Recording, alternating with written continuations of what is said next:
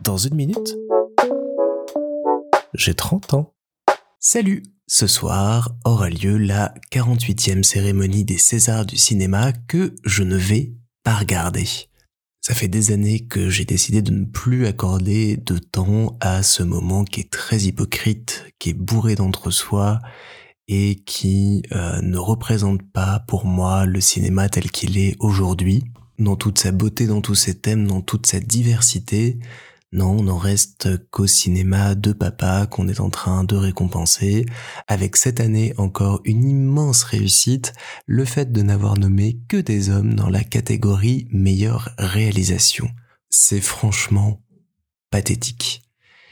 Et ça m'attriste parce que les Césars, quand j'étais petit, ça représentait pour moi un espèce de graal à atteindre, je me souviens qu'avec une amie, on s'était dit à l'époque, oh là là, un jour peut-être que je serai nommé au César et peut-être que je serai là dans la télé sur Canal euh, pendant toute une soirée en espérant recevoir ma statuette pour le court métrage ou le film que j'aurais réalisé ou dans lequel j'aurais eu une participation. Et aujourd'hui, ça ne représente absolument plus rien.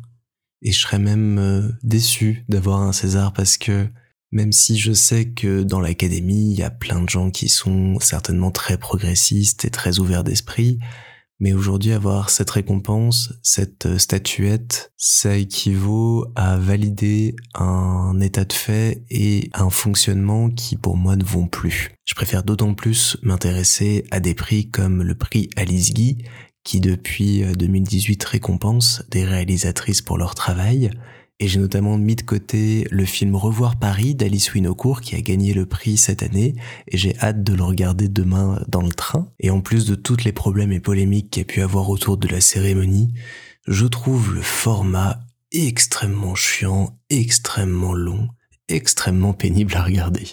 C'est euh, à chaque fois une épreuve. On se demande si c'est pas un concours en interne pour savoir si euh, l'édition va être un peu plus chiante que l'année précédente. Et là, j'ai vu qu'ils avaient neuf présentatrices et présentateurs cette année. Je me demande vraiment ce qu'ils vont en faire. Et même si ça m'intrigue un petit peu, je ne vais quand même pas regarder parce que j'ai mieux à faire de 4-5 heures dans ma soirée.